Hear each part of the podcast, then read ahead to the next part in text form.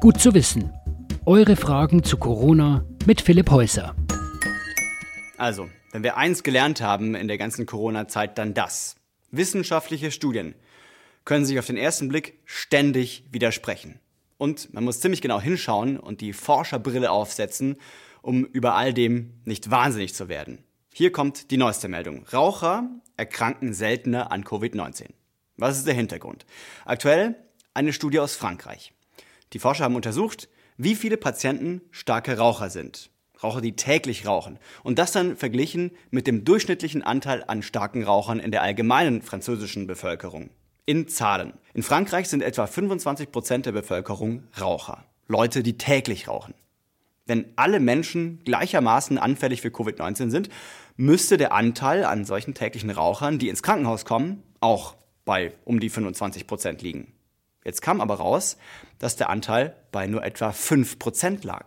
Die Schlussfolgerung der Forscher war, und ich übersetze es jetzt mal so wörtlich, unsere Querschnittsstudie bei ambulanten und stationären Covid-19-Patienten legt nahe, dass tägliche Raucher mit einer deutlich geringeren Wahrscheinlichkeit eine schwere symptomatische SARS-CoV-2-Infektion entwickeln verglichen mit der allgemeinen Bevölkerung. Vor ein paar Wochen haben wir hier erst ein Video gemacht, in dem wir der Frage nachgegangen sind, ob der heiße Rauch das Virus vielleicht töten könnte.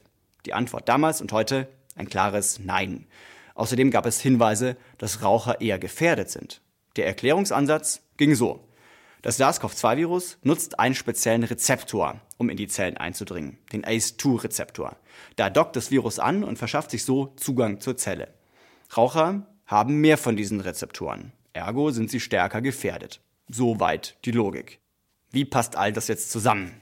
Klingt ja erstmal ziemlich wirr, genau wie viele andere Statements, die wir in dieser Zeit aus der Wissenschaft hören. Na, Virologe A sagt jenes, Virologe B sagt wieder was ganz anderes. Die Sache ist, das ist völlig normal. So frustrierend das für viele klingen mag. Aber Wissenschaft ist kein Computerspiel, wo sich jemand vorher überlegt hat, wie genau die Lösung funktioniert. Was wir hier gerade alle erleben, ist der Alltag eines jeden Forschers. Da gibt es Widersprüche. Da lernt man möglicherweise jeden Tag was Neues. Da stellt man Hypothesen auf, versucht die mit Studien zu belegen oder zu widerlegen. Dann schreibt man ein Paper drüber, diskutiert diese Arbeiten, macht Gegenversuche. Und all das braucht Zeit. Und ja, das muss auch alles gesellschaftlich bewertet werden. Jeder darf und soll eine Meinung zu wissenschaftlichen Erkenntnissen haben. Die Diskussion von wissenschaftlichen Erkenntnissen sollte aber nach den Methoden der Wissenschaft erfolgen. Wie wir dann in unserer Gesellschaft damit umgehen, wie wir das umsetzen, das ist eine politische Diskussion, in der wir dann auch abwägen müssen. So, dieser kleine Rant mal beiseite. Was machen wir denn jetzt aus unserer Raucherstudie? Die wichtigste Frage ist wahrscheinlich, wie belastbar, wie aussagekräftig sind diese Ergebnisse überhaupt?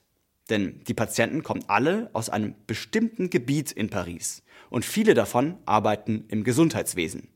Das ist nicht unbedingt repräsentativ für ganz Frankreich, geschweige denn für Deutschland.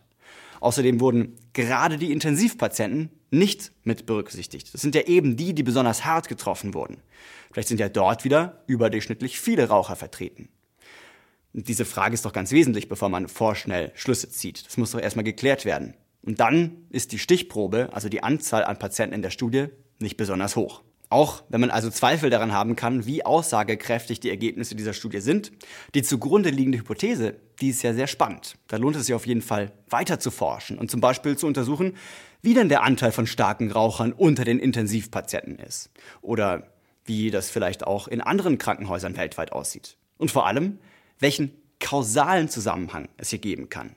Manche Forscher vermuten zum Beispiel, dass Nikotin diese ACE2-Rezeptoren stark beeinflusst. Hypothese. Deshalb entwickeln Raucher besonders viele davon. Hypothese. Wenn das SARS-CoV-2-Virus da dann andocken will, aber Nikotin den Rezeptor blockiert, kann das Virus nicht eindringen. Hypothese.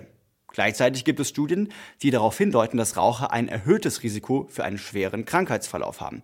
Und das könnte man, Hypothese, dann wieder damit erklären, dass wenn ein Raucher im Krankenhaus dann nicht rauchen darf, besonders viele Rezeptoren frei sind für das Virus. Und dieses sich dann erst recht ausbreiten kann. Wie gesagt, alles Hypothesen. So könnte man hier wissenschaftlich weitermachen. Nur weil diese Studie methodische Schwächen hat, liefert sie aber trotzdem einen wissenschaftlichen Beitrag. Wissenschaftlicher Fortschritt funktioniert nur mit Beobachtungen, Messungen, Veröffentlichungen derselben und Diskussionen, weiteren Experimenten, Belegen oder Widerlegen von Hypothesen, immer wieder. Und genauso falsch wäre es, diese einzelne Studie jetzt über zu interpretieren. Wer jetzt also schlussfolgert, er muss mit dem Rauchen anfangen, basiert seine Entscheidung auf einem ziemlich wackeligen Fundament. Rauchen ist nachgewiesenermaßen gesundheitsschädlich und Nikotin ein suchterregendes Gift.